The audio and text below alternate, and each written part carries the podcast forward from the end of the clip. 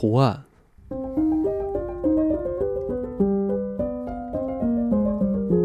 今年夏天的炎热，让人仿佛置身印度一般，甚至连湖水也不再沁凉。不过，每天傍晚，湖岸仍是晚风习习，在湖水中游游泳，然后光着身子迎着风，令人神清气爽。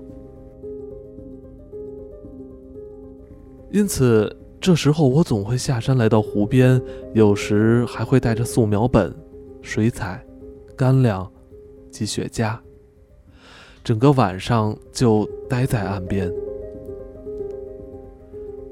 正午过后，通往湖边的小径便暴晒在阳光下，小径十分狭窄，下坡的角度又陡，我穿着一身亚麻衣服，沿小径直奔而下。惊得蜥蜴匆忙躲到枯萎的草丛中。烈日炎炎，一些金合欢已变成金黄色，所有的植物都被晒焦了。它们忍受着炙热，沉默且毫无生气地垂着头，等待着死亡和秋天的来临。我在沸腾的空气中跑下山，攀着染料木属植物，看风吹过不远处的玉米田，掀起一波波银色的浪涛。沙石的热气透过鞋底传了上来，汗珠一颗颗流过我的双颊和脖子。哦，秋天也好，冬天也好。我是多么怀念最后一朵紫色花朵无力地绽放在十一月草地上的时光，多么怀念初雪吹过光秃秃山丘的日子。一阵阵的风从湖畔吹来，穿过树丛和黑莓藤蔓，绕过墙垣，我深深吸了一口气。风中带着湖水、鱼腥。和芦苇的味道。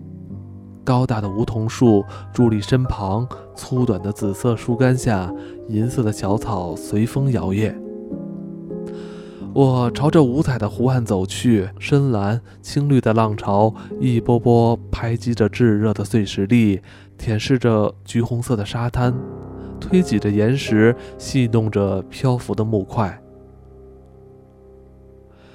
芦苇也因潮水的顽皮而沙沙作响。艳阳高照，淡蓝的薄雾中，湖水清澈如镜，对岸层峦叠翠，随着山色渐远渐淡，思绪也逐渐澄澈透明。我将背包挂在枝丫上，脱去衣物，火热的碎石粒扎痛了我光溜溜的脚底。走入湖中，浅浅的湖水和空气一样暖热，一直游到湖心处，才感觉到一丝的冰凉。我潜到深蓝的湖底，又仰躺在湖面上，随性漂浮许久。温暖的浪潮轻抚着我的眼和唇，但风是凉爽的。从我舒展开的毛细孔中慢慢吸去暑气，之后，我静静走回岸边，躺在浅浅的湖畔浪潮中。不久，又跳起身来，钻进艳阳烤的炙热沙堆里，一动不动，躺上好一会儿。我把自己烤得全身发热，就这样，我像游戏一般重复着这种过程。一而再、再而三地烤热自己后，又冰凉自己，乐此不疲。这种游戏反映了生命中的一切热情、痛苦与刺激，反映了一切奔波与歇息、狂热与冷淡、激情与低潮。深沉的疲倦感洗净了我心灵里的尘埃，吹散了我记忆中的烦忧。我舒展四肢，躺在沙滩上，慵懒地微喘着。我不再感到炎热，也不再感到沁凉，只觉得疲倦，疲倦不堪。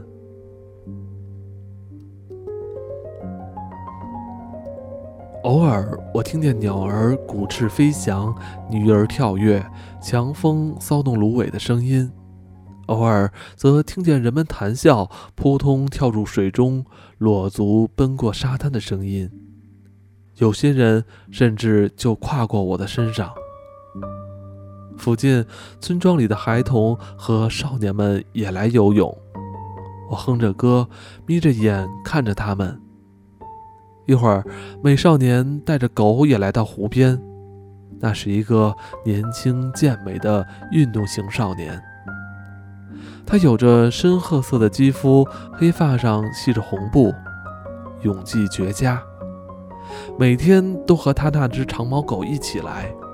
那只狗也许该算是长卷毛狗吧。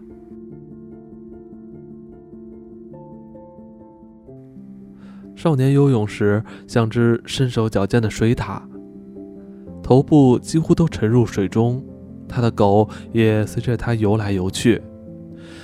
我的眼睛紧盯着他，看他远游，看他潜水，看狗儿大声吠叫着寻找他，看他游到远处才浮出水面，看他逗弄着狗儿，把水泼在狗儿身上，和狗儿在水中戏耍。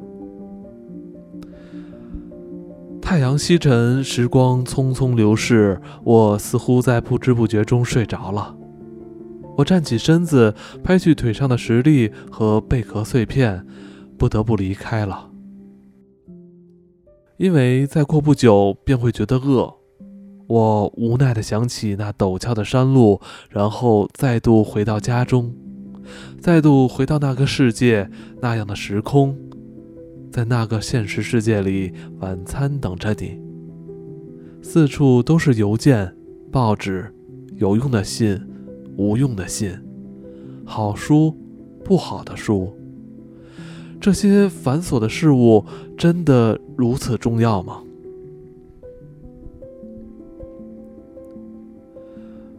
在湖湾芦苇茂密处的对岸。距离湖畔约二百步远的船屋旁，我看见一抹蓝。在五颜六色的沙滩上，我看见了一抹纯净美丽的浅蓝。于是，我的眼睛饥渴地啜饮着那纯净的颜色。我睁大慵懒的双眼，欣赏那样的蓝。突然间，在灰色树皮修砌而成的小屋及茂密的绿色芦苇旁。响起了可爱的声音。定睛一看，在那一抹蓝色之上是柔和的白，白色之上有着蓝色小斑点。随后出现了头巾与帽子，原来那是游泳的女子。见到如此的光景，令我心跳加速，热血沸腾。在这里，游泳的女子是罕见的。这里的女子十分害羞，人们也将女子的羞赧视为神圣。在这乡间，游泳时出现的裸露躯体并不值得大惊小怪，但此时湖岸对面出现的，竟是几名村中女子躲躲藏藏、小心翼翼地游着泳。我只看见些许的蓝色、红色肩背上的光影，以及晃动的发束。我静静坐着不动，并不走近。我凝神望着，为何这景象如此美丽动人，唤起我对爱情的冲动？只不过是几名游泳的女性，为何令我的心情如此激荡？也许她们一点都不美丽，也许一旦靠近她们后，我将不屑给她们一个吻。然而，这些在远处芦苇丛中若隐若现的小小人影，他们那焕发着光芒的肌肉与头发，他们那蓝色的泳衣、白色泳衣、有斑点的红色头巾，竟如此深深地吸引我，令我兴奋，令我拥有恋爱式的焦躁。我不禁想起比利时北部有关骑士哈勒文的传说。哈勒文会唱一种特别的歌，只要听到他们的歌声，所有少女便会情不自禁地奔向他。但愿我也会唱哈勒文的歌，那么蓝衣女子们便会带着爱慕之情向我游过来。也许我并不会喜欢他们，毕竟我是非常虚荣的。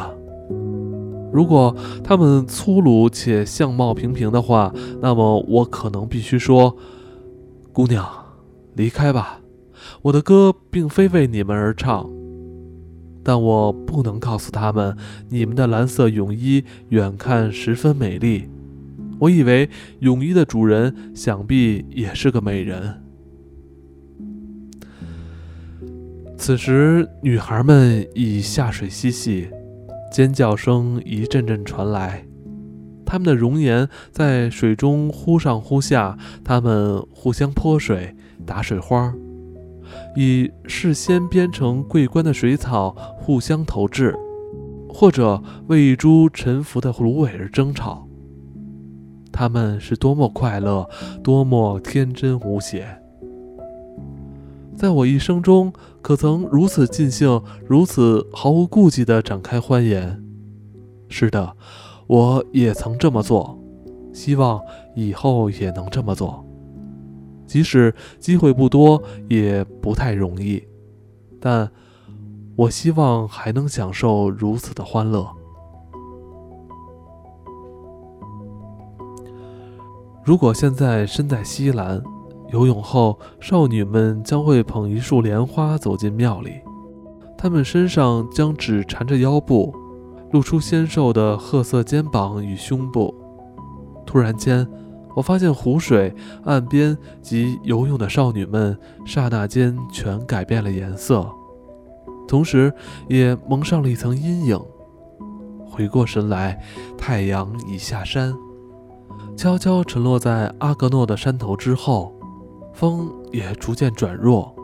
我起身拿起衣物，对岸的少女们也停止了笑声，默默回到岸上。